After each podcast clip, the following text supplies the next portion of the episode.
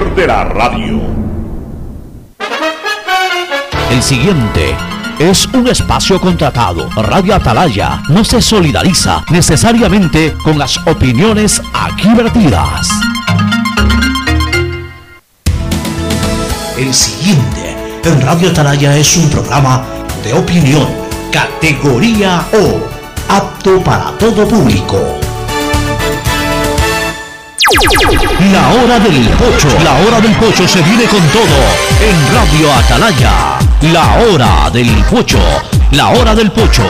Alfonso el Pocho Car y su equipo traen para ustedes la opinión política, la opinión deportiva, más premios, sorpresas, regalos para sus oyentes. La hora del pocho, aquí en Radio Atalaya, cada día más líderes. Buenos días, este programa es auspiciado por Aceites y Lubricantes Gulf, el aceite de mayor tecnología en el mercado. Se viene la Feria Virtual de la Vivienda Vies desde este 23 de julio al 2 de agosto, el evento inmobiliario más importante del país, con el respaldo de Proyecta TV. Ingresa a www.feriavies.com.es. Navega desde ahora por internet con más facilidad. Claro te da el doble de velocidad a 50 megabits por segundo. Ven y sé parte de Claro. Conectado avanzamos. Universidad Católica Santiago de Guayaquil y su plan de educación a distancia, formando siempre líderes. Banco del Pacífico, el Banco Banco, con su línea de crédito Reactívate Ecuador al 5% de interés a tres años y con los primeros seis meses de gracia. CNT y los mejores paquetes prepago, tu chip con más de 3 gigas para navegar y minutos a todas las operadoras. Recibe además Facebook y WhatsApp. Cámbiate a CNT, conectémonos más.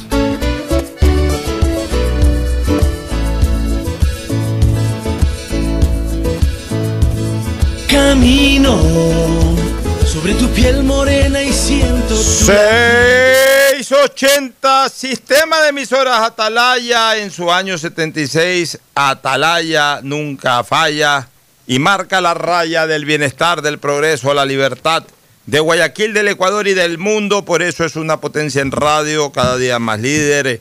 Y un hombre que ha hecho historia, pero que todos los días hace presente y proyecta futuro en el Dial de los Ecuatorianos. Este es su programa matinal, La Hora del Pocho del Sistema de Emisoras Atalaya, que como todos los días, ya prácticamente en el cierre de este mes, todavía faltan dos días calendario, pues ya estamos hablando de las postrimerías del primer mes del segundo semestre del año, cómo avanza el tiempo y todavía como que sí, no ha pasado nada realmente, aunque ha pasado muchísimo y muchísimo para mal, para desgracias, para tristezas, poco para alegrías, casi nada. Estamos en 29 de julio del 2020. El saludo de nuestros contertulios, Fernando Edmundo Flores Marín, Ferfloma y Gustavo González Cabal, el cabalmente peligroso. El saludo de Fernando Edmundo Flores Marín Ferfloma al país. Fernando, buenos días. Buenos días con todos, buenos días Pocho, buenos días Gustavo. Estamos a la puerta de- del octavo mes del año, que incluye un feriado que tenemos que ver si se va a dar o no. Normalmente el 10 de agosto es feriado nacional y pues estamos a la espera de una conforma- con- confirmación oficial, porque realmente, o sea, bueno, no de confirmación oficial, sí, más bien de, de que nos comuniquen si se suspende o no el feriado por toda esta crisis que estamos viviendo, pero el feriado está, es obligatorio y es nacional. Yo no, no creo que tenga por qué suspenderse porque es una Sí. fiesta nacional, además trascendental. Este, dime una cosa que ya hasta me olvidé. eh, el, el presidente de la República se posesiona el 24 de mayo ahora, ¿no? 24 de mayo. Sí, sí, sí, sí. El 10 de agosto lo fue tradicionalmente. ¿Hasta qué gobierno se posesionó el 10 de agosto? Hasta Maguat se posesionó el 10 de agosto. Eh, eh, eh, Maguat fue el último. Maguat Gustavo No- Novoa. Ya vamos a hablar con Gustavo González. ¿No fue Lucio? No. Lucio se posesionó, porque a mí me tocó estar en el, en el Congreso, ya para la posesión de Lucio, fue a inicios de, de enero, el 15 de enero. Igual que 15 de Correa, y- igual que Maguad. Correa, después se pasó a 24 de mayo. Claro, entonces fue Maguay. El, el último que se posesionó, y no me voy a olvidar nunca, ¿sabes por qué? Porque ese día, mientras se estaba posesionando Maguat, yo me estaba afeitando, preparándome para ir esa noche en Ecuatoriana de Aviación a Río de Janeiro a cubrir la segunda final de Barcelona contra Vasco da Gama. Fue exactamente el día en que se posesionaba Yamil Maguat. Se, dieron, oye, se dieron tres eh, hechos singulares eh, políticos eh, durante ese año 98 que coincidieron con, con participaciones mías en el periodismo deportivo. La primera vuelta electoral, la que ganaron eh, Maguat y Álvaro Novoa, pasaron a segunda vuelta, fue el día en que viajé al Mundial de Francia 98. O sea, no pude ir a votar porque el vuelo de KLM salía a las 7 de la mañana, fue imposible votar. Hu- Huías a esa votación. O sea, no, no, no pude votar. Sí quería ir a votar, pero no pude ir a votar porque el vuelo salía a las 7 de la mañana. Pues fue el día de la elección. El, el día de la segunda vuelta, o sea, cuando dicen que ganó Maguat, aunque siempre se puso en duda ese triunfo de Maguat, fue el día de la final de la Copa del Mundo. Yo estaba transmitiendo la final de la Copa del Mundo en París. O sea, en París me enteré del resultado. Y ese mismo año, el día en que se posesionó Maguat, te estoy contando la historia, esa noche viajaba a, la cobertura de la final de Copa Libertadores entre Barcelona y Vasco da Gama. Tres recuerdos de ese mismo año que tienen relación con la parte política y con la parte deportiva. Ahora sí, el saludo de Gustavo González Cabal, el cabalmente peligroso, quien va a saludar, pero que de inmediato yo le voy a dar la palabra después para que él nos explique esto de la Convemar y de toda esta crisis que en este momento tenemos. Yo quiero que él muy didácticamente nos las explique, un hombre muy vinculado al mundo de la Armada. ¿Quién mejor que Gustavo González, que incluso está preparando participación en CNN, lo han llamado de CNN para hacerle una entrevista. Así que nosotros no podemos desaprovechar su participación cotidiana en este programa, siendo él un experto en la materia, para que nos explique, no a nosotros solamente, sino a toda nuestra audiencia, qué es lo que verdaderamente hay que, que, que conocer sobre esta temática que ha sido protagónica durante estas últimas horas. Así que en primer lugar el saludo con Gustavo González Cabal, el cabalmente peligroso. Gustavo, buenos días. Buenos días, Alfonso. Buenos días, Fernando. Distinguida audiencia del sistema de emisoras Atalaya. Buenos días. Explícanos un poco, Gustavo, esto de la Convemar. Este, ¿De qué se trata? Eh, ¿Qué relación tiene esto con lo que se está discutiendo de estos barcos que están cercanos a Galápagos, aunque aparentemente no en aguas territoriales? Sin embargo, este, se habla de la posibilidad de que po- podamos extender esas aguas territoriales. Se dice que son barcos chinos, pero ayer yo escuché al ministro de Defensa señalar de que son bancos, eh, barcos multinacionales, es decir, de diferentes nacionalidades, de diferentes banderas, incluso hasta barcos de bandera ecuatoriana que están pescando por allá. Yo, yo quisiera que nos expliques un poco esto para poderlo entender bien, este Gustavo. Muchas gracias, Alfonso. Ah, yo, yo quisiera que me den un poco de, de paciencia a mis amables radioescuchas. Por supuesto. A amables radioescuchas, para tratar de ser, como tú dices, lo más didáctico posible. Empezaremos por definir el concepto geográfico del que estamos hablando. Y para eso pues hay que afirmar que desde hace muchísimos años, desde la Grecia antigua hasta nuestros días, los estados llamados talasocráticos, esas son voces griegas que significan poder del mar, talasa, mar y kratos, poder, han desarrollado el concepto geoestratégico en dominios fundamentalmente marítimos. El ejemplo más claro, Inglaterra. Y en el Ecuador, dado que la superficie del territorio marítimo es ampliamente superior que el terrestre, podemos afirmar que el Ecuador es uno de esos estados. Pero la conciencia marítima eh, naval en el Ecuador no está lo suficientemente arraigada como está en otros países.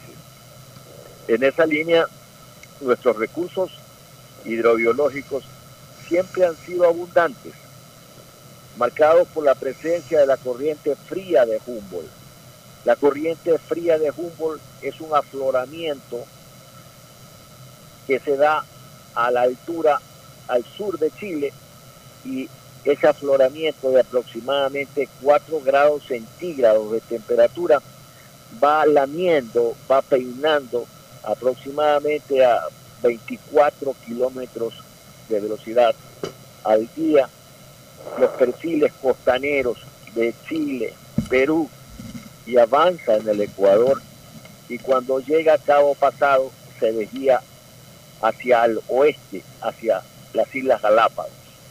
Ese afloramiento llamado la corriente de Humboldt es muy rico en todas las cadenas atróficas de desarrollo y producción pesquera. En tanto, tenemos que ser claros. A mí me preocupa mucho, Alfonso y Fernando, ver que el tema se enfoca en Galápagos. Sí, Galápagos es sin lugar a dudas un laboratorio viviente con un frágil y endémico ecosistema en el que Darwin alcanzó una explicación práctica a sus teorías evolutivas.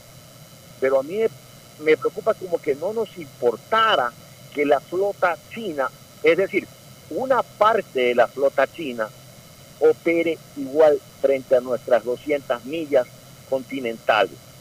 Y ya voy a decir por qué.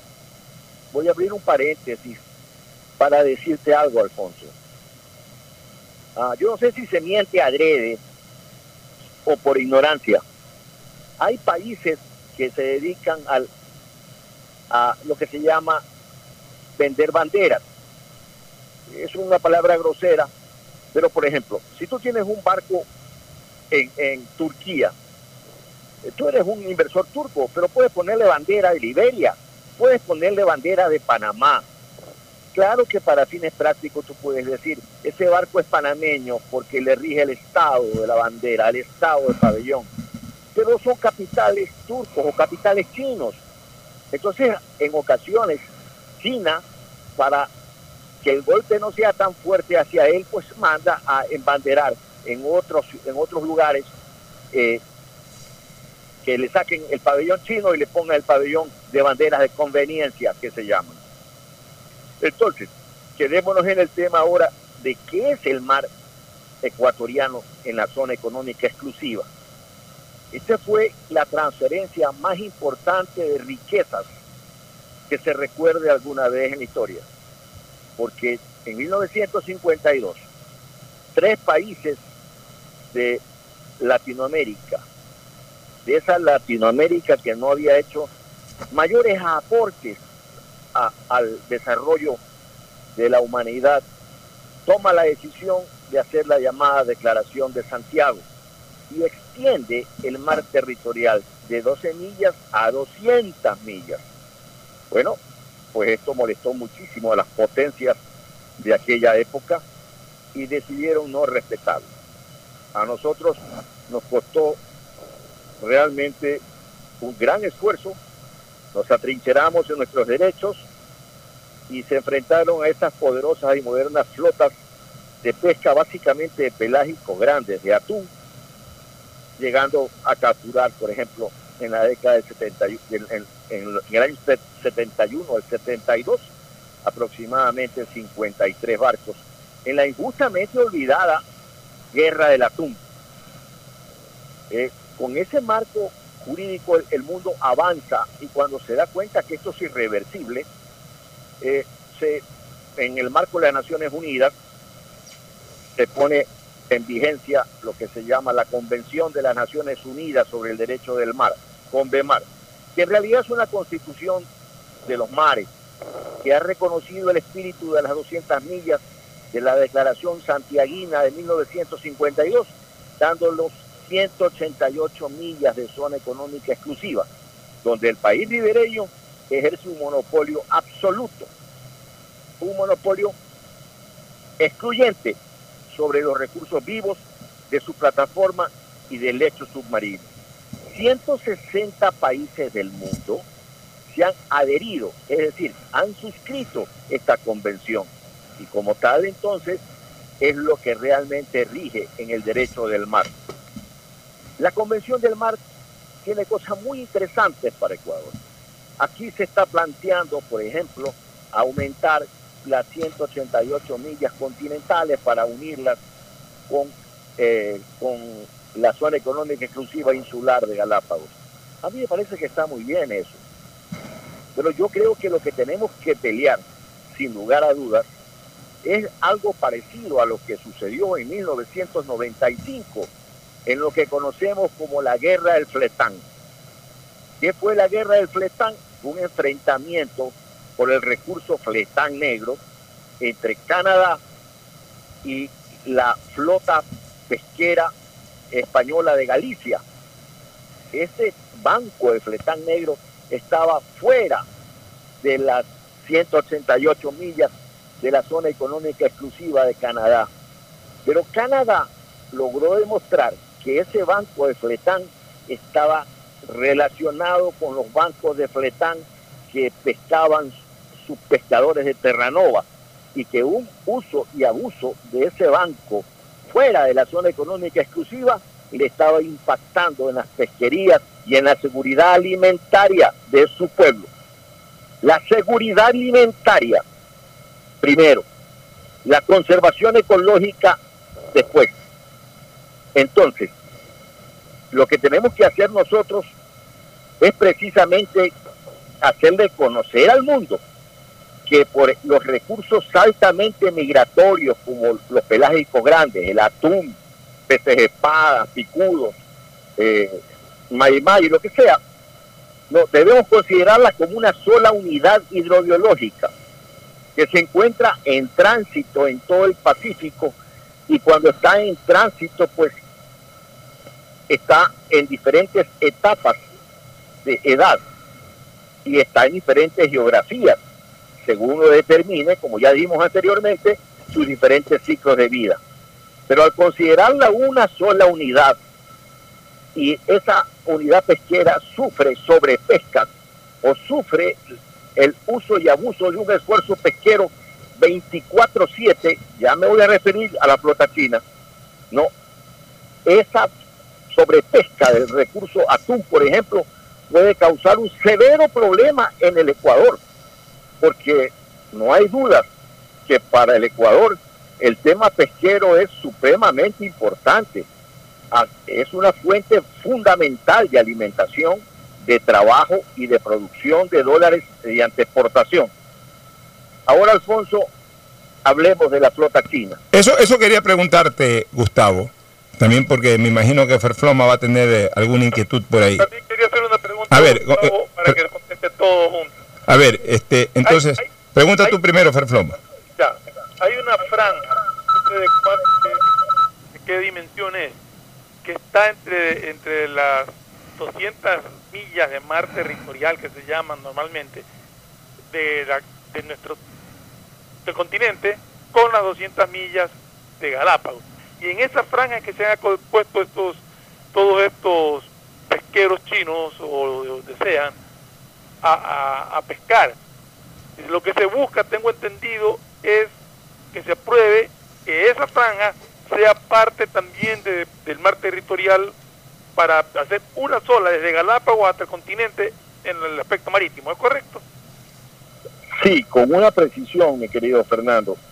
Son 188 millas de zona económica exclusiva y 12 millas de mar territorial. 200, creo que se conoce, ¿no? Sí, claro.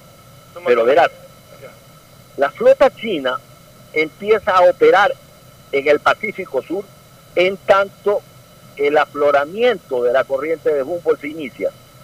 Ellos siguen a la corriente de Humboldt.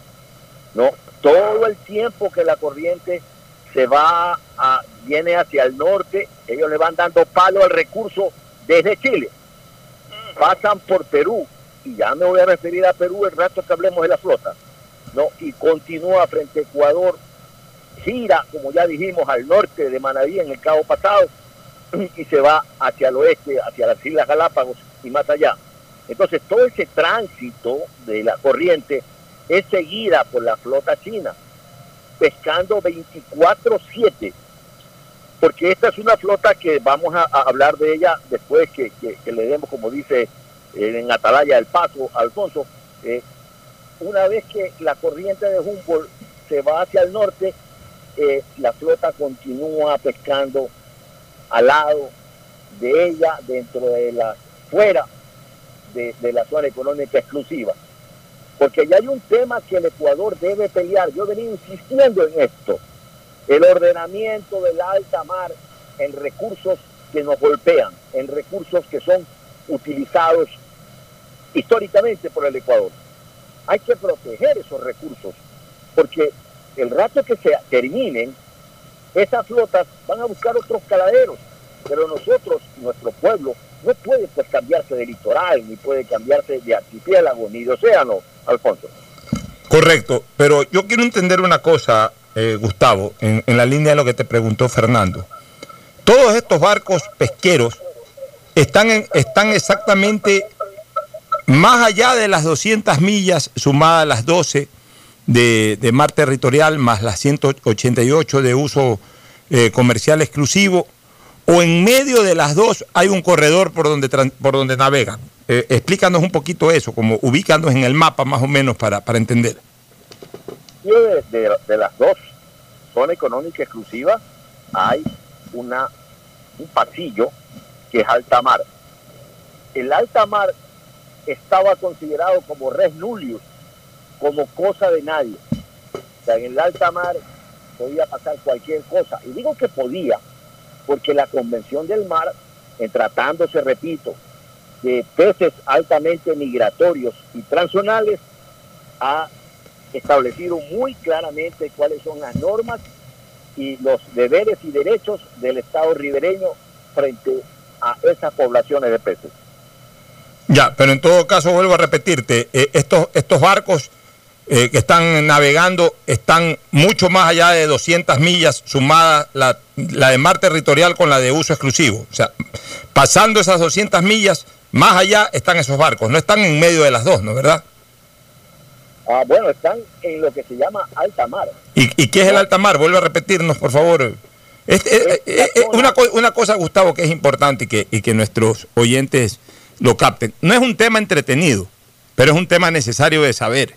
O sea, le hemos dado la vuelta a estos temas, porque no, no- no- como no es un tema atractivo, quizás no se lo trate mucho. A lo mejor estoy hasta perdiendo sintonía en este momento, porque la gente quiere escuchar sobre la campaña electoral, cosas que habitualmente tratamos más. Pero hoy día, a costa incluso de la misma sintonía, por no ser un tema atractivo, sin embargo es un tema necesario. O sea que como ecuatorianos debemos entenderlo bien, porque es en este momento un tema que está generándole una afectación a la patria. Y entonces los ecuatorianos, para eso estamos también, para orientar. Los ecuatorianos tenemos que primero entenderlo bien y posteriormente, una vez que lo entendamos, poder opinar al respecto. Entonces, eh, te, te- te reitero la pregunta, ¿qué es el alta mar? ¿Dónde está el alta mar eh, en relación a la costa ecuatoriana, eh, en relación ya a la orilla, hablemos así, al territorio ecuatoriano, al territorio continental? ¿Dónde está ese alta mar, este, Gustavo? En la milla 201. Ya, en la milla 201. Dime una cosa, Galápagos, ¿a cuántas millas de- del, te- del continente está? A mil kilómetros de Galápagos estamos. O sea, eh, a mil kilómetros quiere decir aproximadamente 500 millas náuticas. Correcto. Esa es, señor. Ya, entonces nosotros tenemos de, de nuestra orilla, por, por eso esto, esto, esto sería bueno eh, conversarlo viéndonos y con un mapa en la mano, pero como es radio y no, no podemos mostrar, tenemos que ser muy claros en explicarlo. De la orilla, hablemos así, de, de- del territorio continental, hasta las 200 millas es para uso exclusivo de Ecuador. De ahí, de- desde 201 millas es, es alta mar, es territorio, de, digamos que... Tierra de nadie. Eh, eh, mar de nadie. Agua de nadie. Mar de nadie, agua de nadie. Agua de nadie, por más que se haya aclarado lo que se aclaró en la... Cosa de nadie. Ya, costa de nadie. Perfecto. Pero después te encuentras con Galápagos, que es nuevamente territorio ecuatoriano. Es así, ¿no? ¿Verdad? Ya. ¿Cuál es el margen que le pertenece a Galápagos y por ende al Ecuador a partir de- de- del territorio galapagueño? O sea, porque ahí otra vez, como quien dice, entramos a, a territorio de Ecuador, a territorio 200 marítimo. alrededor de ¿Cuá- la línea de base de Galápagos. ¿Cuántas? La línea de base es un, un plano que se establece desde las islas más principales de Galápagos, del archipiélago. Entonces es un triángulo que va hasta Wolf, un islote muy al, eh, eh, muy al oeste, muy al noroeste de Galápagos. Pero son 200 millas igual. Claro, son 200 millas Claro. a- Lo que alrededor pasa igual. es que las Fernando. 200, las 200 millas de contadas de Galápagos y las 200 millas del mar territorial contadas del continente no se unen. Queda una franja que es donde se ubican los Ya, pesqueros. eh, entonces, esa es la franja donde están, ro- eh, están navegando en este momento estos barcos. O sea, eh, después de la, do- de la- de- eh, a partir de la milla 201 desde el continente hasta llegar nuevamente a, al punto en donde comienzan las 200 millas de Galápagos. Esa franja es donde navegan. Claro. Ya. En esa franja están navegando porque, como le dije desde el principio, ellos están siguiendo el curso de la corriente fría de Humboldt. Entonces llegará un momento en que van a salir de ese corredor y van a poner rumbo oeste y van a avanzar lentamente hasta poner, hasta eh, seguir faenando al oeste de Galápagos, al oeste de Isabela, 200 millas afuera. Ya, ahora, ahí viene otra pregunta que ayer yo la conversaba con Andrés Mendoza mientras almorzábamos. Ayer almorzamos juntos y conversamos de varios temas, entre ellos este. A ver, te lo voy a decir o te lo voy a preguntar desde la visión de cualquier ciudadano, no entendido en la materia. Eh, si para nosotros los seres humanos que estudiamos, que tenemos mapas y todo, nos cuesta identificar eh, hasta dónde es territorio nacional, dónde es territorio internacional, territorio marítimo internacional, dónde es nuevamente eh, mar ecuatoriano a partir de Galápagos, etcétera. Nosotros necesitamos mapas. Los marinos necesitan GPS por supuesto que los peces no tienen la menor idea de eso, pues los peces andan, se meten por aguas internacionales, van a Galápagos, salen de Galápagos, etc. En el momento que hay una franja intermedia y, se pesca ahí, eso no le causa eh, serias afectaciones a la fauna galapagueña, porque se supone que las ballenas, los tiburones, eh, la variedad de pescados que, tenemos en Galápagos, eh, obviamente pues navegan no solamente dentro de las 200 millas de, Galápagos, sino también por fuera de las 200 millas de Galápagos, pues este, Gustavo, o sea, eso, eso me lo dice la lógica, pero me gustaría que tú que eres experto en la materia nos lo puedas explicar. Sí, Alfonso, tú tienes toda la razón, pero repito, no solo le golpea a, al frágil sistema eh, eh, eh, endémico de Galápagos, nos golpea a todos los ecuatorianos continentales e insulares porque el esfuerzo pesquero de la flota pasa frente a todo el litoral continental ecuatoriano, acompaña a la deriva de la corriente hacia el norte, se estaciona en el pasillo que habíamos hablado, donde se, está tratando de unir en una sola franja y luego continúa pescando siempre a la vera de nuestras 200 millas insulares. Entonces, por supuesto que el efecto es demoledor. Ahora sí, vamos a tratar de explicar por qué es un efecto demoledor. La, última pregunta de Gustavo. ¿Es lo que busca el Ecuador ahora con esta comisión que ha formado y que va a plantear ante la Convemar? ¿Es la unión? Que, o sea, que ese, que ese pasillo se lo reconozca como, no sé, como un segmento, un espacio especial donde sea prohibido efectuar labores de pesca, o sea, como una parte del mar territorial sin serlo, pero para efectos de, pesca que no puedan ingresar ahí los barcos eh, extranjeros. Sí, claro, eh, la, la idea que se tiene es que hacer de eso una extensión de nuestra zona económica exclusiva. Exacto. Una extensión de nuestras 200 millas, ¿no?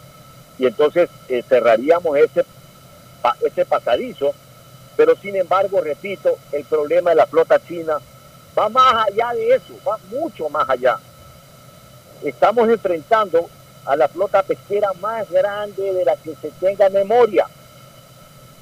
No ha existido una flota pesquera de estas dimensiones nunca. Y esta flota opera a niveles mundiales en todos los caladeros de pesca que posea intereses. Por ejemplo, según el informe de la FAO, el Estado Mundial de la Pesca del año 2018, el 79% de las capturas mundiales de la pesca se hacían en aguas marinas. Las aguas marinas son las ubicadas en océanos y mares, al contrario de las aguas continentales, que son aquellos cuerpos de agua ubicados en ríos, lagunas y arroyos. China ocupa el primer puesto mundial de producción de captura de pesca, con 15.300.000 toneladas, eh, para cerrar eh, números, 300.000 toneladas cifra del año 2016. La estrategia china, porque esta flota es el Estado chino, estos no son empresarios chinos, es una flota supercapitalizada que pasa por mantenerla con subsidios que superan los 5 mil millones de dólares para pescar más, para ampliar sus caladeros y fronteras de pesca. Claro, estos subsidios superan ampliamente los presupuestos destinados a vigilancia marítima de muchos estados de la región. Yo sostengo que el problema, lo he venido sosteniendo, hace tres años atrás escribí un artículo en ese tenor, en el diario El Universo. Yo sostengo que esta problemática tiene que ser enfrentada a nivel regional.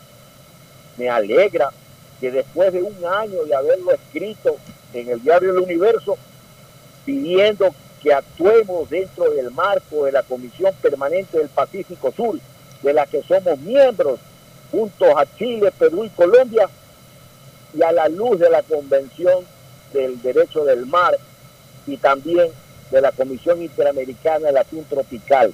¿Para qué? Para nosotros manejar el recurso y pedirle a China y establecerles cuotas de captura a China de tal manera que no nos perjudique. Porque este tema nos va a, traer más temprano que tarde, nos va a pasar factura.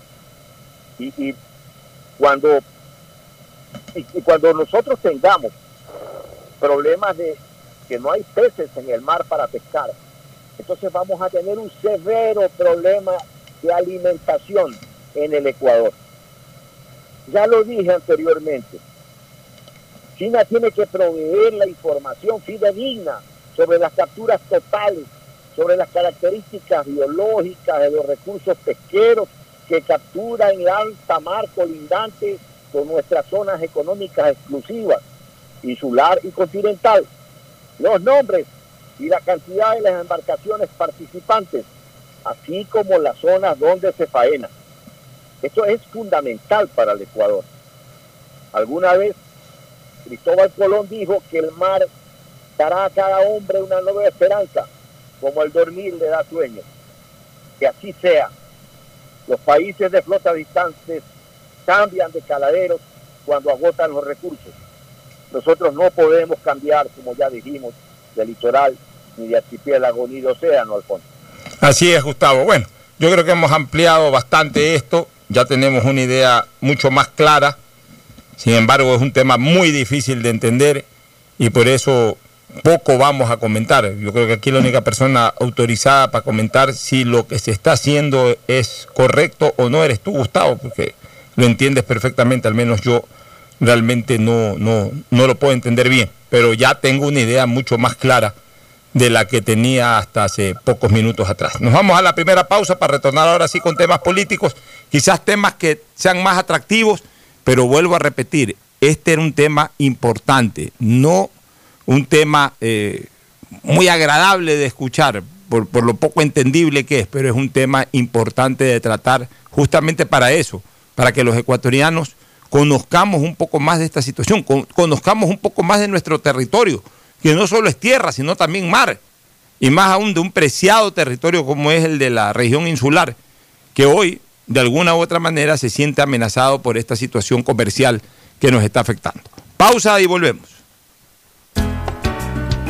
El siguiente es un espacio publicitario apto para todo público.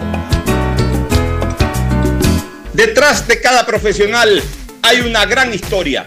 Aprende, experimenta y crea la tuya. Estudia a distancia en la Universidad Católica Santiago de Guayaquil.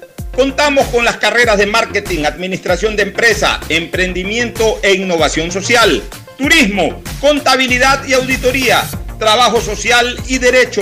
Sistema de educación a distancia de la Universidad Católica Santiago de Guayaquil formando líderes siempre. Tu casa nueva ya es una realidad.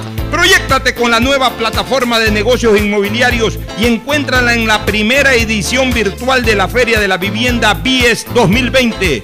Desde este 23 de julio al 2 de agosto. Ingresa a www.feriabies.com.es, donde encontrarás asesorías en línea, proyectos de vivienda, departamentos, oficinas, simulador de préstamo y acceso al portal inmobiliario en el que podrás elegir tu vivienda ideal. Tu oportunidad de tener casa propia es ahora. Con el respaldo de Proyectate TV, ingresa a www.feriabies.com.es. ¿Qué más, mis brosters? Somos Giga y Minuto. Habla bien, eso manes CNT, saben. Pero de Leif. Y con sus paquetes prepago de 1 a 6 dólares, recibes 2 gigas en redes sociales. Y muchos megas adicionales para navegar. Sí cachaste, ¿no? Pero more than you.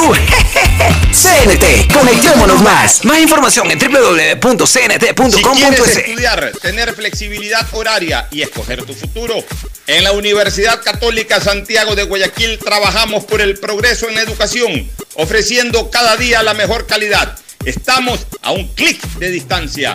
Contamos con las carreras de marketing, administración de empresa, emprendimiento e innovación social, turismo, contabilidad y auditoría, trabajo social y derecho. Sistema de Educación a Distancia de la Universidad Católica Santiago de Guayaquil, formando líderes. En siempre. Claro, sabemos que necesitas un celular nuevo para estudiar, trabajar y compartir.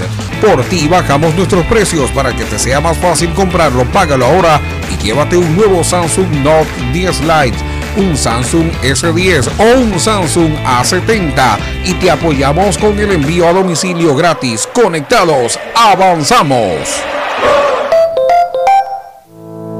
Algo cambió y se siente. De a poco nos vamos reactivando, a pasos cortos pero seguros, sintiendo que podemos volver a una nueva realidad. Para recibirte con la misma calidez de siempre, el Aeropuerto Internacional José Joaquín de Olmedo abre nuevamente las puertas de Guayaquil, reiniciando las operaciones de los vuelos comerciales con 30% de sus frecuencias habituales y cumpliendo un estricto protocolo de bioseguridad aprobado por el COE Nacional, Autoridad Aeroportuaria, en coordinación con la Alcaldía, te recuerdan que a Guayaquil la levantamos juntos. Esto no ha pasado, no se confíen. Hay muchas personas que ya se están reuniendo y no respetan el distanciamiento. Es muy duro afrontar la pérdida de alguien que aman. Yo aún no la supero. No te confíes, la pandemia aún no termina. Manos, mascarilla, distancia. Conoce las medidas de seguridad y los puntos de atención en caso de contagio en www.guayaquilviva.com. Alcaldía de Guayaquil. Hola profesores, si sabían que CNT tiene los juegos más pepa de la web, hablen bien. Recargando este 6 latas, reciben sin costo una suscripción a CNT Gamers, el portal con los juegos más top para que no pares de divertirte. CNT, conectémonos más. Más información en www.cnt.com.es. Tu casa nueva ya es una realidad. Proyectate con la nueva plataforma de negocios inmobiliarios y encuéntrala en la primera edición virtual de la Feria de la Vivienda BIES 2020. Desde este 23 de julio al 2 de agosto. Ingresa a www.feriabies.com.es, donde encontrarás asesorías en línea, proyectos de vivienda, departamentos, oficinas, simulador de préstamo y acceso al portal inmobiliario en el que podrás elegir tu vivienda ideal. Tu oportunidad de tener casa propia es ahora. Con el respaldo de Proyectate TV, ingresa a www.feriabies.com.es. que es mejor nunca tener que escuchar. Porque cada motor es diferente. Desde hace 104 años, Lubricantes Gulf mantiene la más alta tecnología y calidad en línea de aceites para motores a diésel y gasolina. Está hecho con una fórmula especial para dar excelente protección a todo tipo de motores, evitando el desgaste prematuro de pistones, anillos y árbol de levas, ayudando a mantener limpio el motor y libre de depósitos que se forman por las altas o bajas temperaturas. Dele a su motor lo que se merece. Lubricantes Gulf, la más alta tecnología en lubricación. 104 años preservando la vida de su motor. Lubricantes Gulf. Gulf es más lubricante.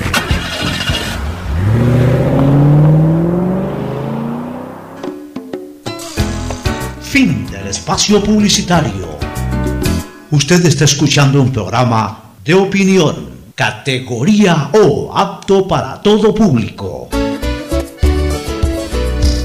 Retornamos, este, Gustavo, Fernando. La sentencia de segunda instancia ha recibido 16 pedidos de ampliación y aclaración, eh, más no los 20. 20 eran los procesados, si no me equivoco, ¿no? Fernando. Sí, eran 20. Gustavo, 20, 20 eran los procesados, o sea, 16, ya se acabó, ya se acabó el tiempo para presentar este recurso, que es un recurso horizontal, es decir, que no afecta en lo más mínimo eh, el, el, resultado de la sentencia. Y los cuatro que no presentaron simplemente porque no, digamos, no, eh, consideran que como los otros van a presentar, bueno, pero de hecho, eh, entonces, eh, este, los que no han presentado recursos de ampliación y aclaración, me imagino que ya, pre- ya, ya deben estar presentando la casación. Casación me parece que son cinco días, o sea, dos días más que para... ¿Sí? No sabes cuáles son los que no han presentado. A ver, aquí la noticia que estoy leyendo es la siguiente. La defensa del ex vicepresidente Jorge Glass fue la última en interponer a las 16 y 26 del lunes último su recurso de ampliación y aclaración a la sentencia emitida en segunda instancia dentro del caso Sobornos. En total, 16 recursos de este tipo fueron interpuestos entre el viernes 24 de julio y el 27 de julio, por quienes en mayoría recibieron la ratificación de su condena por el delito de cohecho agravado. Ya, 27 de julio fue este, eh, antes de ayer, que se cumplieron los tres días plazo. Acuérdense que en penal corren plazos. Tendría que precisar eh, y tendría que revisar bien la norma, a ver si es que en tema de recursos me parece que es término y no plazo, aunque sea en penal. En, en- en temas de recursos eh, es término y no plazo. Tendría que ver bien eso. La verdad es que no, no lo tengo en este momento memorizado. Pero en todo caso, aparentemente hasta el 27 de julio se cumplía el, el- el- el tiempo máximo para presentar recursos de ampliación y aclaración y han presentado 16 de los 20. Los otros 20, los otros dos, perdón, a ver, los otros cuatro eh, estarían todavía en un plazo que es dos días más para presentar casación ya ellos, porque eh, por cada procesado corren los tiempos, no es que porque ya pidieron 16, entonces los otros van a esperar, no, no, o sea, ca- cada uno, ca- para cada uno hay tiempos para presentar recurso horizontal o para presentar el recurso extraordinario de casación. Eh, ¿Qué pregunta tienes? Bueno, sí, una pregunta. El, el que no presentó recurso de ampliación, ¿ya le corre el tiempo para presentar la casación? Por supuesto. Ya el que no presentó casación ya dio por terminado, el que no presentó casación dio por terminado la segunda instancia. Y ya tiene que ir a la tercera instancia y le está corriendo el tiempo para la tercera instancia, porque no presentó ningún recurso que, que, eh, que al interponerlo detenga y reinicie nuevamente un tiempo para la casación. O sea, Presentó tiene más tiempo para la casación. el que lo presentó tiene más tiempo para la casación, el que lo presentó ya en este momento interrumpió el tiempo. Entra la- la- el recurso de, de horizontal de ampliación y aclaración ante los jueces del tribunal. Los jueces del tribunal se tomarán X cantidad de tiempo que viendo lo que ocurrió anteriormente no me sorprendería que en cuatro o en cinco días les contesten que no hay nada que ampliar y aclarar y de ahí ya comienza a correr el tiempo para la casación. Pero los que no presentaron recursos de ampliación y aclaración ya dieron por terminada la segunda instancia y ya ellos deben de les está corriendo el tiempo para presentar el recurso extraordinario de casación. Entonces, veamos, veamos qué pasa con- con el recurso extraordinario de casación para aquellos, mientras que para los de acá, este, eh, obviamente eh, tienen, que, tienen que esperarse la respuesta de los jueces. Ahora, como es un mismo proceso, como es un mismo proceso, eh, evidentemente tiene que, más allá de la presentación del recurso, ya para conocerse el sorteo de qué tribunal es el que va a conocer la casación, ahí sí tendrá que evacuarse los recursos de casación, los recursos estos horizontales de ampliación y aclaración que han presentado las 16 personas que, que- señala la noticia. ¿no? O sea que la respuesta sería al mismo tiempo todas, no habría una respuesta anticipada de estos cuatro, ¿En qué sentido una respuesta anticipada de estos cuatro? de la casación. No, lo- los, los cuatro que no presentaron ampliación y aclaración están en tiempo de presentar casación en este momento. Tienen que presentar casación. Ellos presentan la casación. Ya, a partir de que presentan la casación, obviamente pues tiene que contestarse a, a- a los otros 16 y una vez que les contesten a los otros 16 y presenten los otros 16 la casación, en ese momento se hace u- eh, un sorteo para que la causa sea conocida por un mismo tribunal, aunque el juzgamiento es individual. El juzgamiento siempre es individual. Los cuatro que presentan casación ahora, porque el tiempo lo obliga a presentar ahora, no es que van a tener una respuesta previa, sino que tienen que esperar a que los demás también presenten para hacer un solo... Claro, y, ya en el momento en que para los demás este, caduque el tiempo, los que presentaron entran a la casación y los que no presentaron ya se les ejecutaría la sentencia de segunda instancia. Los que no optaron por presentar este recurso fueron Alexis Mera, Pedro Verduga, Teodoro Calle. Tampoco pidió ampliación y aclaración la ex asistente Laura Terán, a quien el Tribunal de Apelación modificó su pena inicial de 19 meses para dejarla en 3 meses y 6 días de cárcel. ¿Qué va a presentar esa señora? Más bien ya está desesperada para que se... Y lo más probable es que esa señora ni siquiera presente casación. Sí, ni siquiera va a presentar casación. O sea, ya, ella, ella, digamos que la señora Laura Terán ya, ya, ya negoció bien su, su, su, su sentencia, hablemos así. O sea, salió enormemente favorecida. Imagínate que de ocho años, que están involucrados los otros, a ella se le eh, redujo o se le rebajó a 19 meses, que es menos de dos años. Y dentro de esos 19 meses que fue la sentencia inicial, se le ha rebajado a medio año y seis días de cárcel. Y, y obviamente hab- habría que revisar eso, porque la señora estuvo también algunos meses presa. Yo creo que ya cumplió. Y de hecho, a lo mejor esta señora ni siquiera tiene que, ya tiene que pasar por la cárcel. Pues ya cumplió el tiempo, le quedarían 19 días de repente, porque eh, eh, creo que creo que cumplió seis meses, o, o sea, ah, te- tendría que verse qué, qué- qué tiempo tuvo eh, en la cárcel, o sea, bajo prisión preventiva, y eso es descontable para la sentencia final. O sea, ella, ella negoció muy bien su, su- su libertad. Fue la que en definitiva eh, aflojó toda la información. ¿no? Ahí, ahí me surge una pregunta. En el caso de Jorge Glass, que está cumpliendo una sentencia, y ahora le aplican otra sentencia Es acumulativa. ocho años. ¿Ah? Es acumulativa. No es acumulativa. Es acumulativa. Es acumulativa, pues. Por supuesto. Pero, pero mi pregunta es, eh, ¿los ocho años corren a partir de cuándo? ¿De que se pase casación o, o, o si cuentan los meses que está preso desde que, desde que fue la condena de, de primera instancia? Son dos condenas totalmente distintas. Por dos delitos totalmente distintos. Pero ¿desde cuándo corre la segunda condena? La, Desde que ya esté ejecutoriada. desde que esté- eh, Desde que ya esté ejecutoriada. O sea, él- a él no le. a ya no él- corre entonces. no, porque, porque es por un delito totalmente distinto a este. Corre cuando es por el mismo delito, o sea, cuando se le suma lo de la prisión preventiva versus la sentencia definitiva, y se le hace el descuento, etcétera. Pero en este caso son delitos totalmente distintos, absolutamente independientes de, de- de otra corriente. ¿Tu opinión, Gustavo, al respecto? Bueno, sí.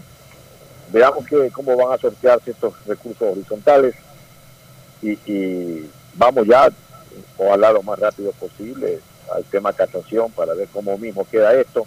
Aunque yo entiendo que la defensa de Rafael Correa pues va a intentar una serie de recursos más allá de la sentencia en firme. Muy bien. El tema de la campaña electoral, de alguna u otra manera, ya eh, está avanzando. Eh, comienzan a conocerse candidaturas eh, un poquito más sólidas y, y comienzan a, también a retirarse precandidaturas o por lo menos rumores de posibles precandidatos que ya aclaran que no van a participar.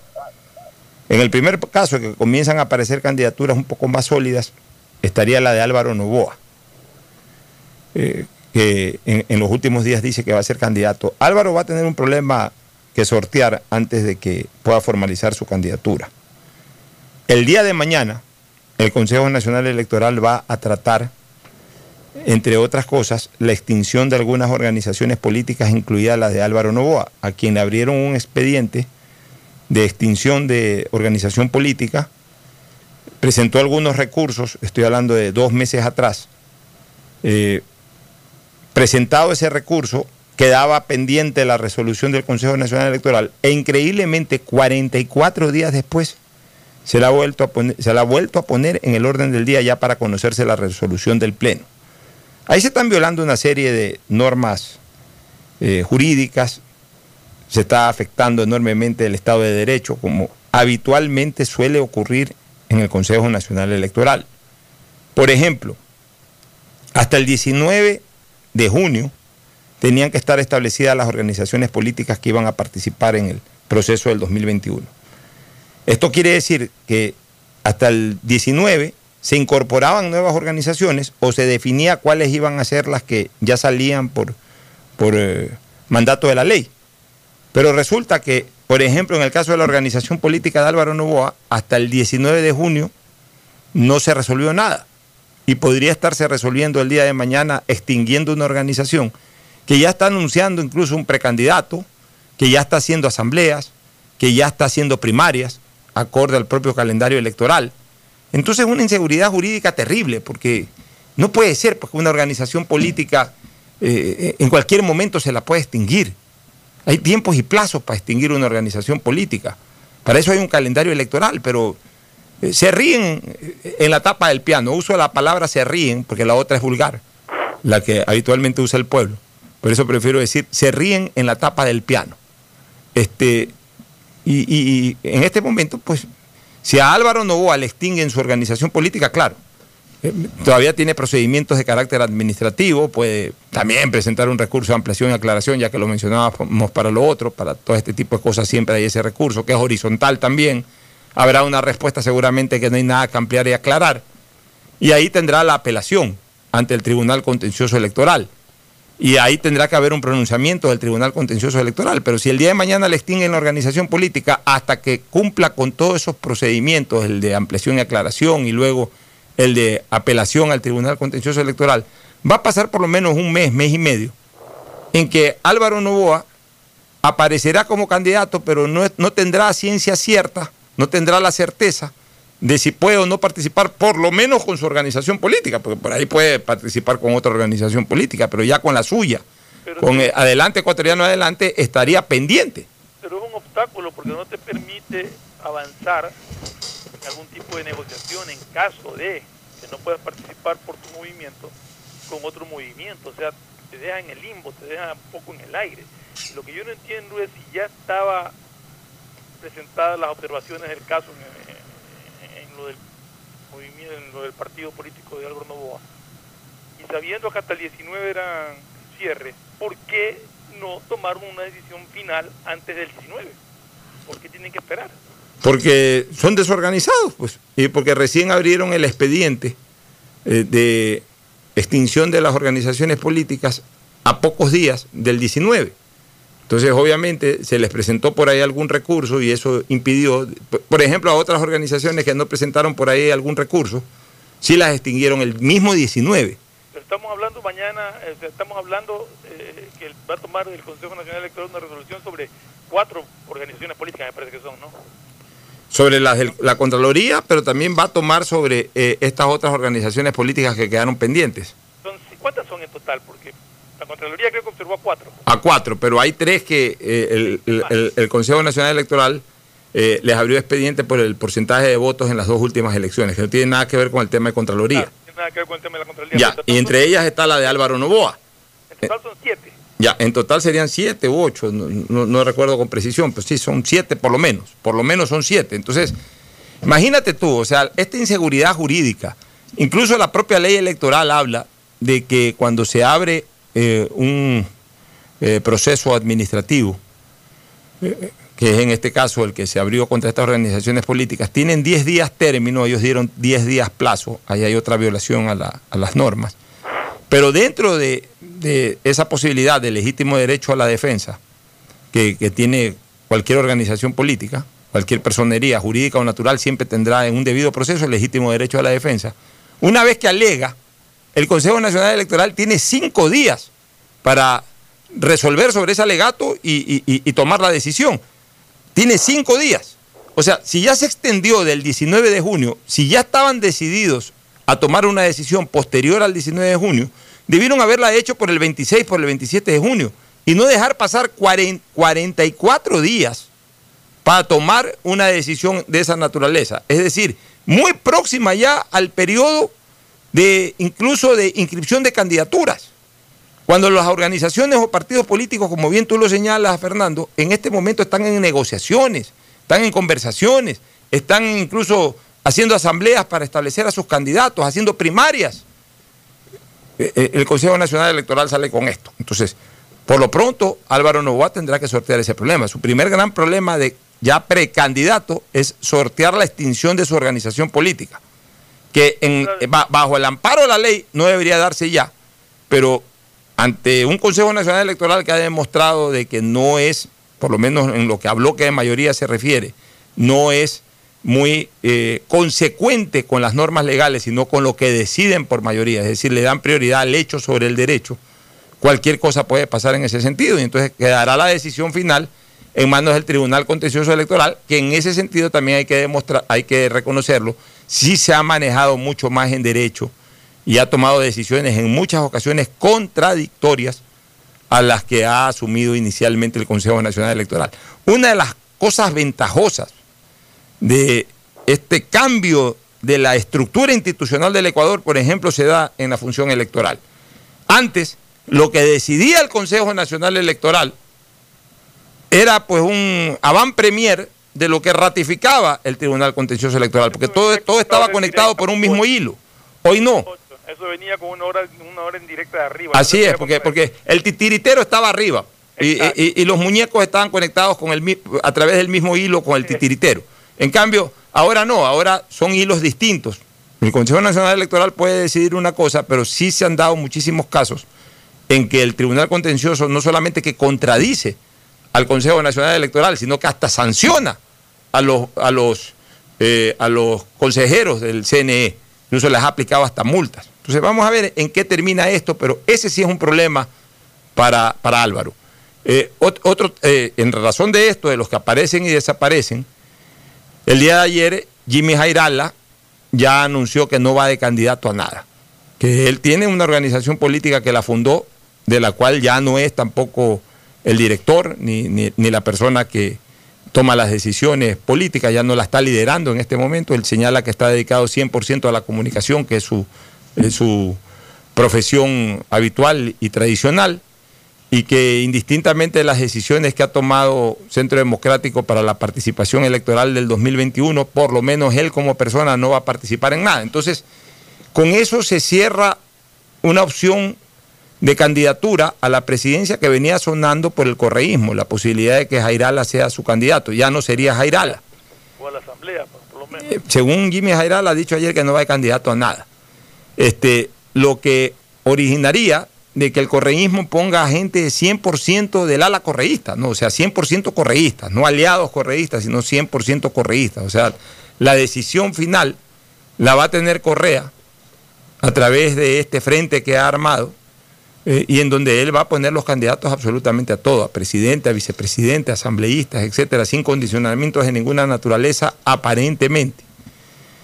Y en ese sentido, Gustavo, se hablaba ayer de, me lo decía al aire en calor político Stalin Poveda, yo no sé si se le ocurrió a Stalin, aunque él dice que lo ha escuchado y de buena fuente, de que habría una, un reencuentro familiar por ahí, de que ya se llevan bien los hermanos y que podría ser eh, Fabricio el candidato por el ala correísta. Y yo me resisto mucho a creer eso porque considero de que las discrepancias fueron muy fuertes y si por ahí hubo algún tipo de reconciliación familiar, que ojalá así sea, porque no hay nada mejor que la reconciliación de todas las familias. Este, indistintamente aquello, yo creo que en lo político está muy gastado el tema. O sea, como que no tendría mucha presentación de repente que Fabricio salga de candidato. Puede ya llevarse bien con su hermano, pero como que no hay mucha presentación política para que de repente sea el candidato del hermano. No sé qué opines tú, Gustavo.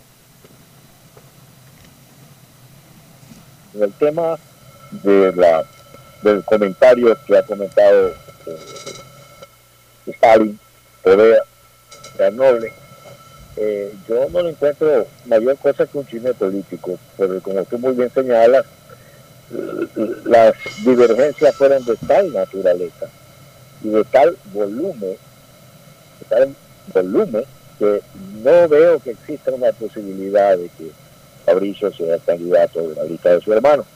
Entre tanto, Álvaro Novoa está calentando motores. Eso es muy interesante lo que está pasando alrededor de Álvaro. ¿ah? Yo lo veo mirando y estudiando muy bien lo que va a hacer. Eh, lo veo esta vez con el, toda la posibilidad de poder ganar, pero él sabe el enorme peso que va a tener encima si es que llega a presentarse, porque un candidato tiene pues que vencerse a sí mismo en el sentido que tiene que tener claro que abandona su zona de confort y entra a un, a un rudo enfrentamiento político, como son las cosas de la pasión política en Ecuador, es malsana Entonces el tema va a estar muy duro. Pero si, como se ve, como, como yo puedo olfatear y tantear las cosas, Álvaro tiene una muy buena intención de voto y si él logra capitalizar esto como candidato, él sabe perfectamente que le espera un duro hueso para roer. Situación del país muy mala, pero a su vez, allí es donde se ven los verdaderos líderes. Allí es como la cometa no se eleva a favor del viento, sino contra el viento. Y en esa línea hay mucho que hacer por el Ecuador. Ya, y, en el otro lado tenemos a, a los indígenas, que como yo siempre he señalado, lo he dicho varias veces en este programa y en calor político, una cosa son los indígenas en manifestaciones, en que salen todos mezclados. Y otras cosas son los indígenas frente a las urnas, en donde siempre salen divididos. Y no ha sido la excepción este, este año. Ya se están matando entre ellos. Ya nuevamente salieron a aflorar estas disputas entre lo que es la CONAIE y, y Pachacute. Pachacute es el partido político que se impulsa a partir de la CONAIE. La CONAIE es la organización que aglutina a todos los indígenas. Entonces ahí están mezclados los que hacen Pachacute y los que no hacen Pachacute. Y, la pelea de siempre, que Pachacute quiere poner a sus dirigentes, que son parte de la CONAIE, que son también indígenas, pero que, que están en el ala de Pachacute, y la CONAIE, que a su vez tiene dirigencia que mueve a la organización general, también eh, quieren imponer a sus propios dirigentes. Entonces, los de la CONAIE quieren que sea ISA y quieren que, o, que hubiese sido Vargas. Pero como ya Vargas aparentemente dice que no va, entonces ahora Vargas y los de la CONAIE apoyan a ISA. Pero los de Pachacute quieren que vaya o Salvador Quispe o Pérez Yatumbel y le dan, eh, o Guatambel, perdón, Pérez Guatambel, eh, Yacu Pérez Guatambel, y le están dando obviamente más impulso a Pérez Guatambel. Y entonces ya han saltado la CONAIA a decir que cómo es posible que Pérez Guatambel, que no tiene ni dos años todavía como prefecto de la provincia de La Suay, deje abandonada eh, la prefectura para correr un riesgo electoral en donde si no es presidente de la República pierde pan y pedazo y que se pierde ese espacio para Pachacute y que lo ideal es que vaya uno que no tiene ningún tipo de compromiso administrativo en este momento, como es en el caso de Leonidas Is, de, de este señor Isa, de, el nombre de Isa, déjame ver si lo encuentro por aquí. Leonidas es, ¿no? Leonidas es el nombre, Leonidas Isa, ya. Entonces, están en esa disputa. Fernando, están en esa disputa, como siempre. Por eso que yo creo que ellos, eh, yo una vez dije aquí, los indígenas muy difícilmente que ganen una elección y no la van a ganar porque entre ellos mismos se matan antes de ir a un proceso. Pocho, los indígenas, o sea, los líderes me refiero, no miran por el bienestar de, los indígenas en sí, sino por su beneficio personal. Entonces, ah, con nadie no me va a apoyar a mí sino este, me voy a buscar a Pachacute para que me apoye a mí. Y crean las divisiones del caso. O sea, realmente eso es un gran problema que tiene con conglomerado indígena y no, no, no lo van a subsanar nunca.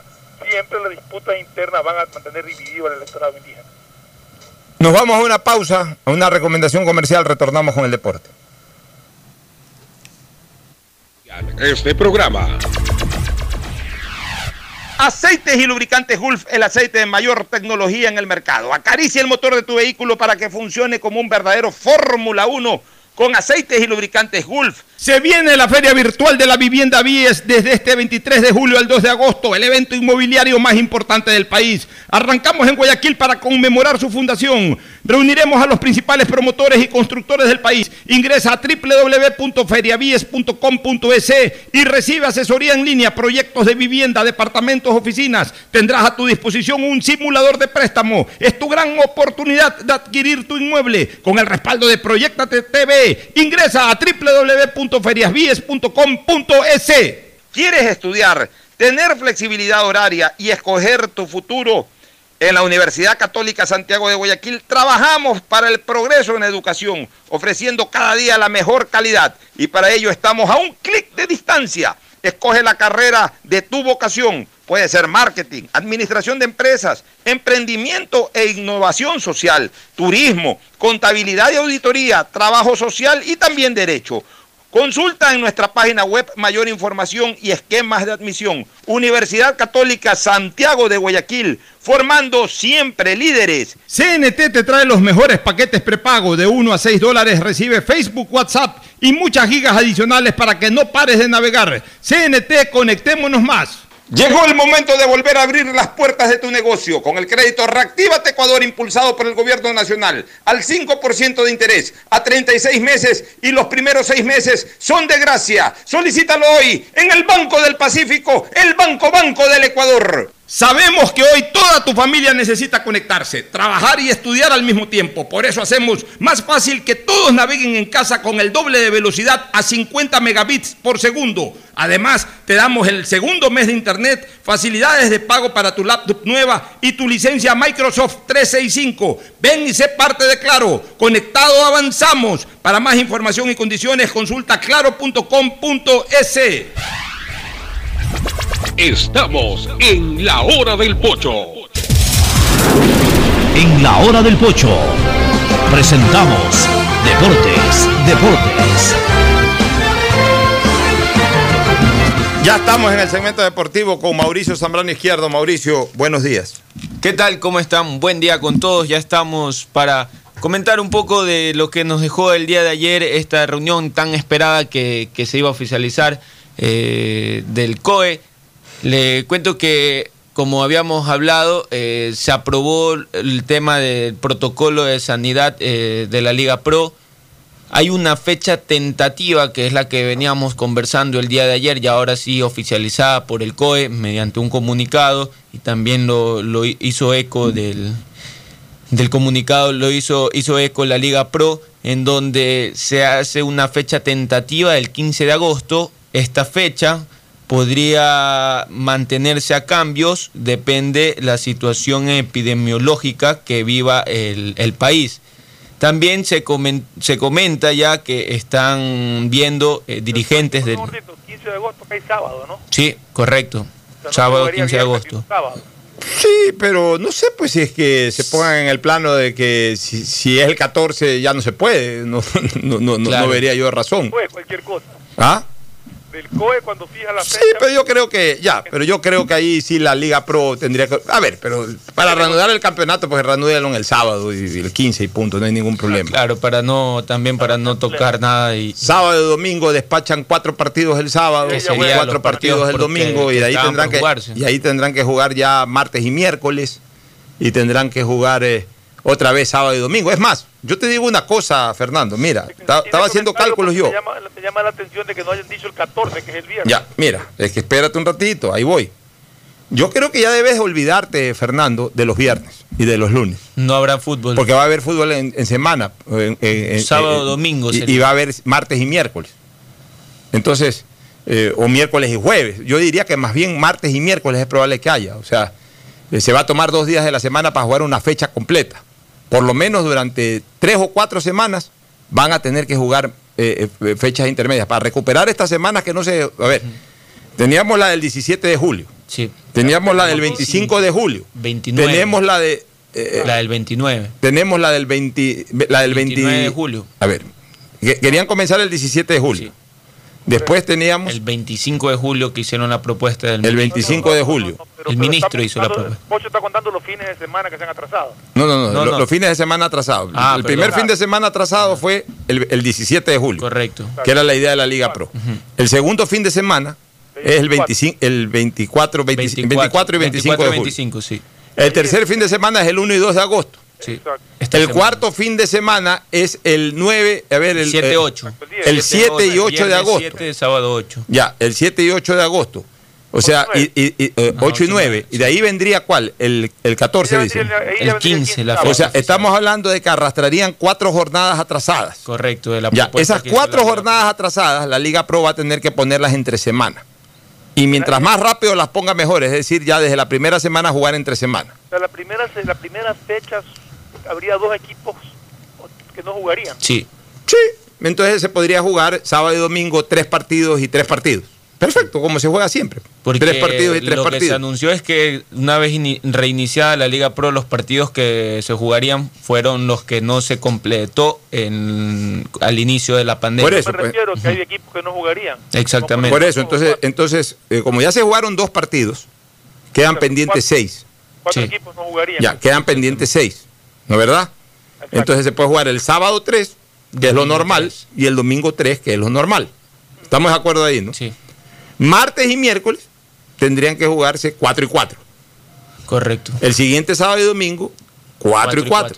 Ya, ya. Ahí martes y miércoles, 4 y 4. El siguiente fin de semana, 4 y 4. Así hasta completar 4 miércoles. O sea, cuando nosotros hablamos de miércoles es para eh, glo- eh, englobar de que hay una fecha intermedia. Ese, ese miércoles que nosotros le llamamos miércoles, estamos, eh, pensamos que puede ser martes y miércoles, ¿no es verdad?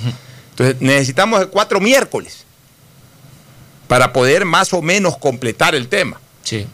Y, y- y durante ese tiempo va a ser muy difícil jugar viernes, sábado y domingo. Entonces va a tener que concentrarse todo en dos días. Y después ya se podrá regularizar nuevamente a lo de viernes, sábado y domingo. Es, es lo que yo pienso. Y, y mire que, que también lo que veníamos comentando, que en caso de que en Pichincha, en, en la provincia de Pichincha no se pueda jugar, están viendo, están chequeando estadios cercanos a, perdón, a la provincia, como es el estadio de Sangolquí, en Ibarra, en La Tacunga, están viendo escenarios, eh, la Liga Pro está probando para Lo más lógico pues, que llevar los partidos allá. aeropuerto operativo y donde los equipos pueden llegar tranquilamente. Exactamente. Mandan Y, a, a jugar a, a Ibarra, ya toca ir a Quito, ir en transporte hasta Ibarra, complica todo. O sea, lo lógico sería el estadio de la Tacunga, pienso yo. Y mire que en, en Lima, en Perú, eh, no sé si leyó la noticia que todos los partidos que se van a jugar eh, serán en una sola ciudad, que será Lima. El campeonato cuando se reinicie eh, la liga peruana se jugarán en una sola ciudad, como se van a ser igu- similar Bueno, a la pero, Champions. pero- pero es que Perú, Perú es el país, después de Brasil, es el más, eh, el más Afectado. eh, afectado, el más fueteado por el, y por el Perú COVID. vuelve el 9, 8 de agosto me parece que vuelve Perú. 8, 9, sí. Ya, Como a ver, juegas sin público no tienes queja de que la localía, ¿no? Pero a ver, eh, Es lo que aquí también hemos A hablado. ver, hemos el problema, propuesta. a ver, el problema, el problema de acá del Ecuador, primero que Perú territorialmente hablando es mucho más eh, ex- extenso que el, que el Ecuador, entonces eh, en un momento determinado es más fácil, entre comillas, que todos los equipos se concentren, se les da un hotel, los hoteles están vacíos. Claro. Y Lima además es una ciudad recontra hotelera, o sea, lo que más hay en Lima es hoteles. Le dan un hotel a cada equipo y ahí se quedan hasta diciembre. Ya eso lo financiará el canal de televisión o el, el operador de televisión de, de los derechos de allá. Yo, yo no sé cómo lo harán. Pero para ellos es un poquito más eh, factible el tema de que se reúnan todos en Lima y jueguen. A pesar de que tienen dos regiones muy fuertes con sierra, que son los equipos de Arequipa, Melgar de Arequipa, algún otro equipo por ahí de Arequipa, y el otro es ese que juega como a 4.000 metros de altura, eh, algo en Cusco, pero hay otro que juega... ¿Ah? El cienciano. El cienciano de Cusco es uno, pero hay otro que juega a 4.000 metros, porque ahí hasta, hasta, hasta, hasta los cóndores se cansan. hasta los cóndores se cansan de jugar ahí. Este, bueno, pero para nosotros es un poco más complejo porque realmente nuestro lo que menos hay es equipos de la costa, lo que más hay es equipos de la sierra. Entonces, ni los equipos de la sierra te van a aceptar ir a jugar eh, todo el campeonato en una ciudad de la sierra, Ni ni los equipos de la sierra te van a aceptar. Entonces, ahí lo lógico que se debe hacer acá, si es que la situación no termina de mejorar como para que se juegue en cada lado, es de que se establezcan sedes cercanas, por lo menos una, Sí. que representa la sierra o donde jueguen los equipos de la sierra. Que hay un solo lugar que es perfecto y preciso, porque además no está tan afectado, que es la Tacunga. Sí. En la Tacunga está a 120 kilómetros Justamente de están Quito. revisando ese escenario. La Tacunga está a 40 kilómetros de Ambato y está a 90 kilómetros de Riobamba. En O sea, Sangolquí ahí te puedes puede jugar. ¿Ah? Sangolquí también puede No, ser. pues Sangolquí es Quito. Y eh, eh, todo eso está afectado. No, pero es uno de los escenarios que, que- que están viendo para Pero- probar. sí, pero es, es- es- es parte de Quito. Sangolquí es. eh, ah, no, eh, Sangolquí es un cantón distinto a Claro. Quito, pero es parte de Pichincha, perdón. Es, es el cantón Rumiñahui, pero parte de la provincia de la Pichincha. ventaja de tener el aeropuerto también. Claro. caso de que tú quieras ir en vuelo fletado, bajar. O lo otro es Ibarra, pero Ibarra ya les queda un poco más lejos a los de Riobamba, a los de Ambato. Pero es, es más complicado porque tienen que ir en, en, en Quito y ahí transportar. Pero, a ver, el- el- el- la, la pista de aterrizaje del aeropuerto de, La Tacunga es de, la- de las mejores que hay en el país. Por eso te decía, es más fácil. O sea, en La Tacunga perfectamente pueden, me imagino que se podrían chartear aviones solamente para que aterricen ahí con los equipos de fútbol en La Tacunga. O sea, todo se puede solucionar. Si esto no es ahogarse en un vaso de agua, porque no, no, no, no, hay como ahogarse en un vaso de agua, no hay como ahogarse en este tema, por Dios. Pero por lo menos ya hay una decisión, ya hay una luz verde para que se reanude el torneo, ¿no? Ya hay fecha, eso es lo importante. Vámonos a una pausa, retornamos con más análisis. El siguiente es un espacio publicitario apto para todo público. Detrás de cada profesional hay una gran historia. Aprende, experimenta y crea la tuya. Estudia a distancia en la Universidad Católica Santiago de Guayaquil. Contamos con las carreras de marketing, administración de empresa, emprendimiento e innovación social, turismo, contabilidad y auditoría, trabajo social y derecho. Sistema de educación a distancia de la Universidad Católica Santiago de Guayaquil, formando líderes siempre. Casa nueva ya es una realidad. Proyectate con la nueva plataforma de negocios inmobiliarios y encuéntrala en la primera edición virtual de la Feria de la Vivienda BIES 2020. Desde este 23 de julio al 2 de agosto. Ingresa a www.feriabies.com.es donde encontrarás asesorías en línea, proyectos de vivienda, departamentos, oficinas, simulador de préstamo y acceso al portal inmobiliario en el que podrás elegir tu vivienda ideal. Tu oportunidad de tener casa propia es ahora. Con el respaldo de Proyectate TV, ingresa a www.feriabies.com.es. ¿Qué más, mis brosters? Somos Giga y Minuto. Habla bien, esos manes de CNT saben. Pero de Leif. Y con sus paquetes prepago de 1 a 6 dólares, recibes 2 gigas en redes sociales. Y muchos megas adicionales para navegar. Sí cachaste, ¿no? Pero more than you. CNT, conectémonos más. Más información en www.cnt.com.es. Si quieres estudiar, tener flexibilidad horaria y escoger tu futuro, en la Universidad Católica Santiago de Guayaquil trabajamos por el progreso en la educación, ofreciendo cada día la mejor calidad. Estamos a un clic de distancia. Contamos con las carreras de marketing, administración de empresa, emprendimiento e innovación social, turismo, contabilidad y auditoría, trabajo social y derecho. Sistema de Educación a Distancia de la Universidad Católica Santiago de Guayaquil, formando líderes siempre. En Claro, sabemos que necesitas un celular nuevo para estudiar, trabajar y compartir. Por ti bajamos nuestros precios para que te sea más fácil comprarlo. Págalo ahora y llévate un nuevo Samsung Note 10 Lite, un Samsung S10 o un Samsung A70 y te apoyamos con el envío a domicilio gratis. Conectados, avanzamos. Algo cambió y se siente. De a poco nos vamos reactivando, a pasos cortos pero seguros, sintiendo que podemos volver a una nueva realidad. Para recibirte con la misma calidez de siempre, el Aeropuerto Internacional José Joaquín de Olmedo abre nuevamente las puertas de Guayaquil, reiniciando las operaciones de los vuelos comerciales con 30% de sus frecuencias habituales y cumpliendo un estricto protocolo de bioseguridad aprobado por el COE Nacional. Autoridad Aeroportuaria, en coordinación con la Alcaldía, te recuerdan que a Guayaquil la levantamos juntos. Esto no ha pasado. No se confíen. Hay muchas personas que ya se están reuniendo y no respetan el distanciamiento. Es muy duro afrontar la pérdida de alguien que aman. Yo aún no la supero. No te confíes, la pandemia aún no termina. Manos, mascarilla, distancia. Conoce las medidas de seguridad y los puntos de atención en caso de contagio en www.guayaquilviva.com. Alcaldía de Guayaquil. Hola profesores, ¿sí sabían que CNT tiene los juegos más pepa de la web? Hablen bien, recargando este 6 latas, recibes sin costo una suscripción a CNT Gamers, el portal con los juegos más top para que no pares de divertirte. CNT, conectémonos más. Más información en www.cnt.com.es. Tu casa nueva ya es una realidad. Proyectate con la nueva plataforma de negocios inmobiliarios y encuéntrala en la primera edición virtual de la Feria de la Vivienda BIES 2020. Desde este 23 de julio al 2 de agosto. Ingresa a www.feriabies.com.es donde encontrarás asesorías en línea, proyectos de vivienda, departamentos, oficinas, simulador de préstamo y acceso al portal inmobiliario en el que podrás elegir tu vivienda ideal. Tu oportunidad de tener casa propia es ahora. Con el respaldo de Proyectate TV, ingresa a www.feriabies.com.es. Que es mejor nunca tener que escuchar.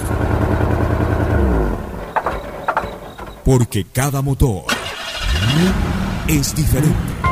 Desde hace 104 años, Lubricantes Gulf mantiene la más alta tecnología y calidad en línea de aceites para motores a diésel y gasolina. Está hecho con una fórmula especial para dar excelente protección a todo tipo de motores, evitando el desgaste prematuro de pistones, anillos y árbol de levas, ayudando a mantener limpio el motor y libre de depósitos que se forman por las altas o bajas temperaturas. Dele a su motor lo que se merece. Lubricantes Gulf, la más alta tecnología en lubricación. 104 años preservando la vida de su motor. Lubricantes Gulf. Gulf es más lubricante.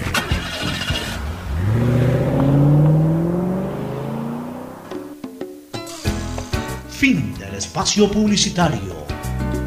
Usted está escuchando un programa de opinión, categoría O, apto para todo público. Retornamos, última hora, el ciclista ecuatoriano Richard Carapaz en la jornada de hoy, miércoles de la Vuelta a Burgos, ha quedado en sexto puesto, eh, a seis segundos, a exactamente ocho segundos para ser más preciso, a ocho segundos del ganador de la competencia, que fue el colombiano Fernando Gaviria. Hizo un buen trabajo, según la crónica, hizo un buen trabajo en equipo con este nuevo team que lo está auspiciando, que es Ineos. Ineos hizo un buen trabajo en equipo Richard Carapaz, mientras que el ganador forma parte del team UAE Team Emirates, es decir, debe ser de, de árabes, el, el- el team este que lo, que lo apoya al ganador, al colombiano. A ocho segundos y en sexto puesto en la prueba de hoy de la Vuelta a Burgos, este mi querido Y en el Ferfloma. puesto general lo ubica décimo. Este trayecto también fue plano, o sea, no hubo montaña todavía. Ya en montaña, en montaña sale Carapaz con todo. ¿no? Sí, es lo que llega a montaña ahí lo veremos crecer Y, también. y- y- y- y en la prueba general en cuánto va? Está décimo.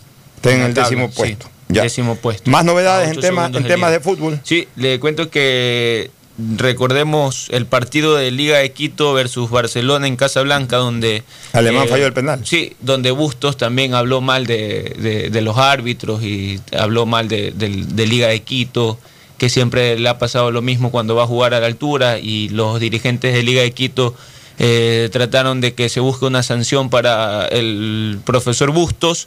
Eh, y los dirigentes la de Liga de Quito no se la pasan hablando contra todo el mundo siempre. Sí, pero mire que es una buena noticia lo que le voy a contar porque A la, la- la FEF eh, empezó a investigar el caso y luego, eh, días posteriores, los dirigentes de Liga de Quito conversaron con los directivos de Barcelona y se acordó que el inconveniente con el profesor Busto quedará en el pasado.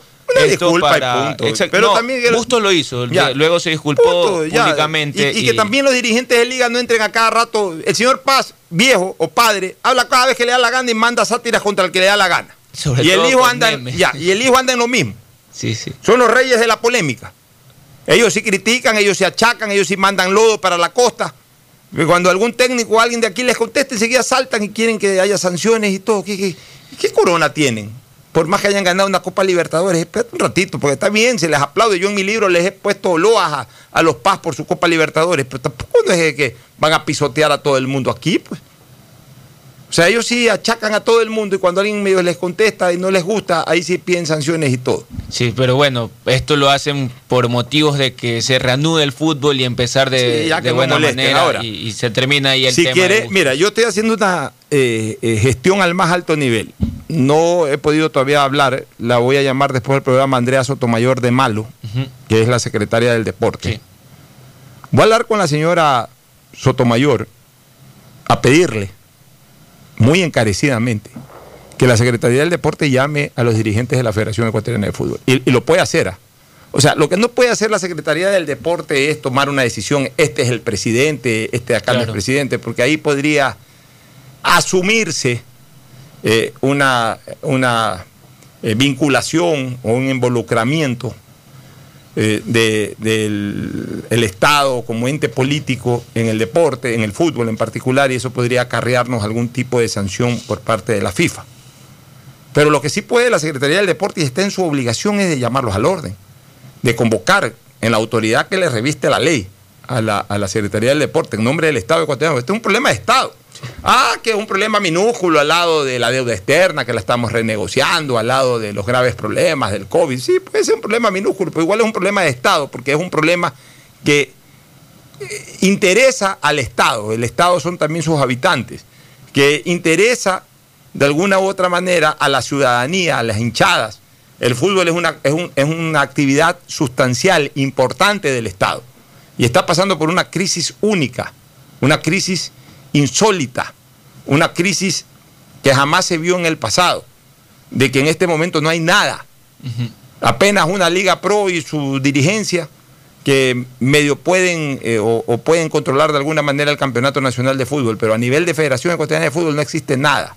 No hay presidente definido, no hay vicepresidente definido, ya, Ya no hay técnico, ya no hay director nuevo. ejecutivo, no hay selección, eh, no, se, sa- no, hay, no hay candidatos siquiera, porque, porque, a ver, para que haya candidatos, tiene que haber dirigentes que decidan sobre esa candidatura. Exactamente. El, el problema en la Federación Ecuatoriana de Fútbol ahorita es que nadie se atreve a ni siquiera a hablar con ningún candidato, porque si habla Egas, no están de acuerdo los Estradas y compañía. Si habla Estrada, no va a estar de acuerdo Egas. Y entonces eh, va a llegar el primer partido de la eliminatoria y no, no vamos a ser capaces ni siquiera de tener un técnico. O sea, y, y si no tenemos un técnico, eh, llamemos a Antonio Valencia para que como capitán del equipo arme, arme un 11 ahí y salga a jugar. Una vergüenza.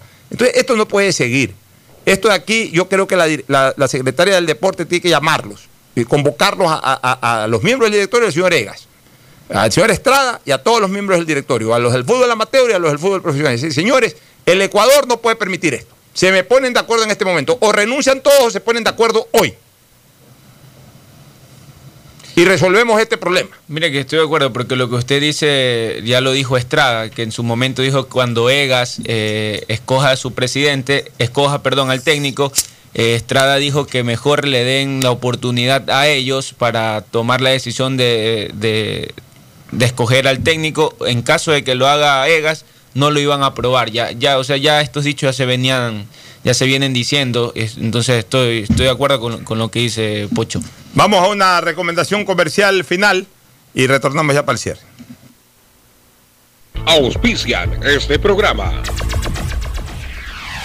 Aceites y lubricantes Gulf, el aceite de mayor tecnología en el mercado. Acaricia el motor de tu vehículo para que funcione como un verdadero Fórmula 1 con aceites y lubricantes Gulf. Se viene la Feria Virtual de la Vivienda Vies desde este 23 de julio al 2 de agosto, el evento inmobiliario más importante del país. Arrancamos en Guayaquil para conmemorar su fundación. Reuniremos a los principales promotores y constructores del país. Ingresa a www.feriavies.com.es y recibe asesoría en línea, proyectos de vivienda, departamentos, oficinas. Tendrás a tu disposición un simulador de préstamo. Es tu gran oportunidad de adquirir tu inmueble con el respaldo de Proyectate TV. Ingresa a www.feriasvies.com.es. ¿Quieres estudiar, tener flexibilidad horaria y escoger tu futuro?